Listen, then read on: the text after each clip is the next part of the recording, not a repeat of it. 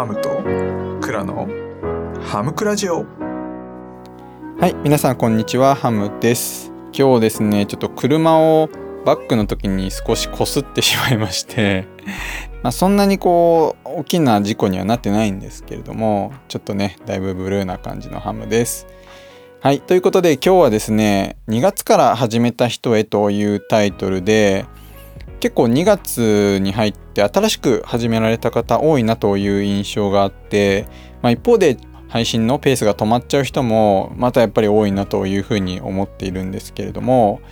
まあ、ちょっと2月から始めた人に向けてですねターゲットを絞って少し話してみたいというふうに思います。はい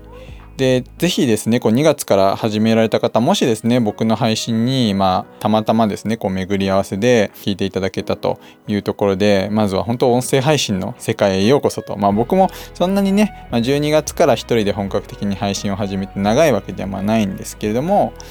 本当ね、この音声っていう世界は、まあ多分、皆さんもね、こうどこかで聞いて入ってきたと思うんですけれども、特に今年、間違いなく伸びるというふうにね言われていますよね。でこれってもう少しねあの詳しく話すと10年後にはですねこれスマホの画面が消えると言われているんですよね。例えばこう家に帰ったらもう鍵開けてと言ったらですね鍵が開いてでスマートスピーカーにねこう電気つけてというふうに言ってで家に着いたらねこうなんか目の前にバーチャルの画面が現れてで今日のおすすめの夕飯これじゃないですかみたいな感じで提案をしてくれると。でじゃあこれにしようかなっていうふうにね言ったら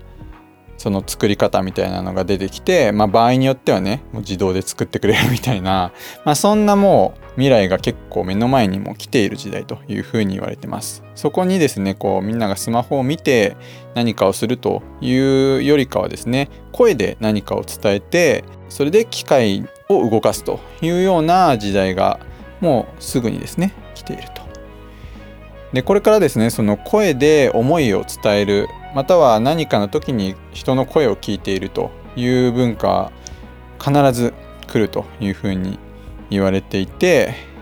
まだ今から始める。そしてこの資産を残すという意味でこのスタイフのね収録を残していくという活動は全然遅くないと思いますしむしろ早いタイミングなのかなというふうに思ってます。でもね本当に多いのがですねやっぱり5配信とかぐらいで、まあ、やめちゃう人、まあ、あとは30くらいなんか行って20いくつとか行ってねこう止まっちゃう人も結構いるのと、まあ、あと100行ってからね結構やめちゃうって人もまあやっぱりいて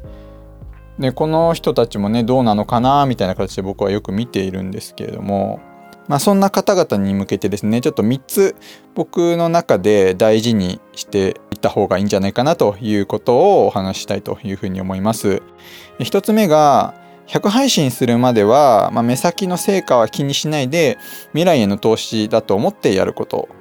2つ目が人の配信をその人丸ごとリスペクトするつもりでたくさん聞いていいねすること。そして3つ目が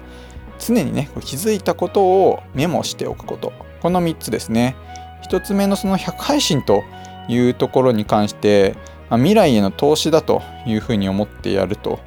いうところなんですけれども、ま、やっぱりねこの初めて始める SNS って結構砂漠に水をまくようなものとよく言われますよね。まあ、自分がねこうやったところで誰にも聞いてもらえず誰にも目に留めてもらえず成果どころじゃないみたいなそんな感じのもうなんか地獄絵図みたいなところがあります。まあスタイフは比較的ねまだまだ小さいコミュニティなのでまあいいねをね5個ぐらいとか押してくれることも結構あると思うんですけれども、それでもめちゃくちゃ多分多い方ででまあ1個目はね配信できても、まあ、234ってやっていくとまあいいね3個とか2個とか まあそんな感じのが続くというふうに思うんですよね。で僕自身その音声をやってやっぱりいろいろ聞くようになって痛感したんですけれどもやっぱ慣れてくるとですねあもうこの人の配信をもう聞こうみたいな形でかなり固定化してしまう傾向がすごい強いんですよね。僕の場合もやっぱり必ずこう毎日聞くっていう人がですねボイシー含めてね、スタイフとまあ56人ぐらいですかねいてでその後時間があれば他の人の配信もねこう聞きに行こうという感じに、ま、なってます。だからある意味こうスタイフって拡散されないっていう媒体ですけれども、まあ、すごいねある意味理にかなってると思うんですよね。もうこの人っていうのがもうある程度皆さんの中でねついてるというふうに思うのでまあなのでねこの人っていうふうにやっぱり決まっていくところの過程ってそれなりにやっぱ時間がかかるというふうに思っていてまあその一つのやっぱりラインっていうのが100なのかなっていうふうにまあ目安ですけれどもねあの思います。まあ、100配信いけば、まあ、ある意味ねこう定期的に聞いてくれる人もそれなりに出てきてまあ、例えばちょっとお休みしますみたいなことを言って一回お休みしてまた帰ってきますとかっていうのも全然できると思うし、まあ、むしろお休みしてもまた帰ってくるっていうのをね意識した方がいいんじゃないかなって僕は思います。で2つ目がですねその人の配信を丸ごとリスペクトするつもりでいいねするっていうことですね。でこれってそのスタイフが、まあ、優しい世界を作るということをま言っているのが本当にそのままでしてこれ創業者であるあのあやたんさんのですねノートをちょっと貼っとくので是非見ていただきたいんですけれども他者感覚っていうのはすごいこう音声において大事かなというふうに自分がこう言いたいことをただ言うだけっていうので終わるとまあ自分はとしてはねこうもしかしたら満足なのかもしれないんですけども他の人にやっぱりなかなか聞いてもらえないしまた聞こうっていうふうにちょっと思えないというところなんですよ。まあ、なのでこう他人をそのままねリスペクトするとでこの人にどう聞いてもらうかどうどうやったら自分の存在価値っていうのを示せるかみたいなね、まあ、そういう感覚で聞くっていうのがすごい大事かなというふうに思ってます。まあ、当然ねやっぱり「いいね」をすると他の人のね通知に自分の名前が行くので、まあ、認知につながるっていうのももちろんあるし例えばまあ本当にいいなと思えば「いいね」と一緒にコメントも残すし本当に聞いてるっていうことを示せるというふうに思うのでそういうふうにねこう他の人の配信をリスペクトするというのが大事かなというふうに思います。で3つ目がですね常に気づいたことをメモしておくということで、まあ、これやっていくとですね途中で必ずその配信のネタに行き詰まるタイミングが来ると思うんですよ。で配信の軸というかこう内容をですね細かく限定していればするほどそれって早く訪れるというふうに思っていて例えばまあ僕は音楽をやっていて、まあ、音楽家がどうやったら稼げるかみたいな例えばねそんな配信に注力してやっていたとするとそういうネタってまあ多分5本とか10本とか取るとだんだんなくなってくるんですよね。だから、まあ、そんなに限定しすぎない方がいいっていうのももちろんだしプラスどんどんどんどん自分の中でインプットをしていかないとやっぱりアウトプットっていうのがなかなか難しいと。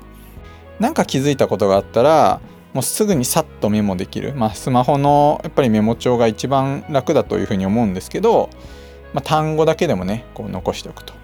いうのが大事かなとで慣れてくれば結構単語のこう寄せ集めとかで普通に音声で話せるようになってくるというふうに思うので、まあ、何よりねあなたがその人としてこれからこう成長していく財産になるというふうに思うんですよね。僕自身すごい音声配信をやっていろんなこうインプットを得る姿勢ができたしアウトプットをすることでどんどんどんどん自分がやっぱりいろいろこう変わってるなというふうに感じるのでそういう意味でもすごいおすすめかなというふうに思います。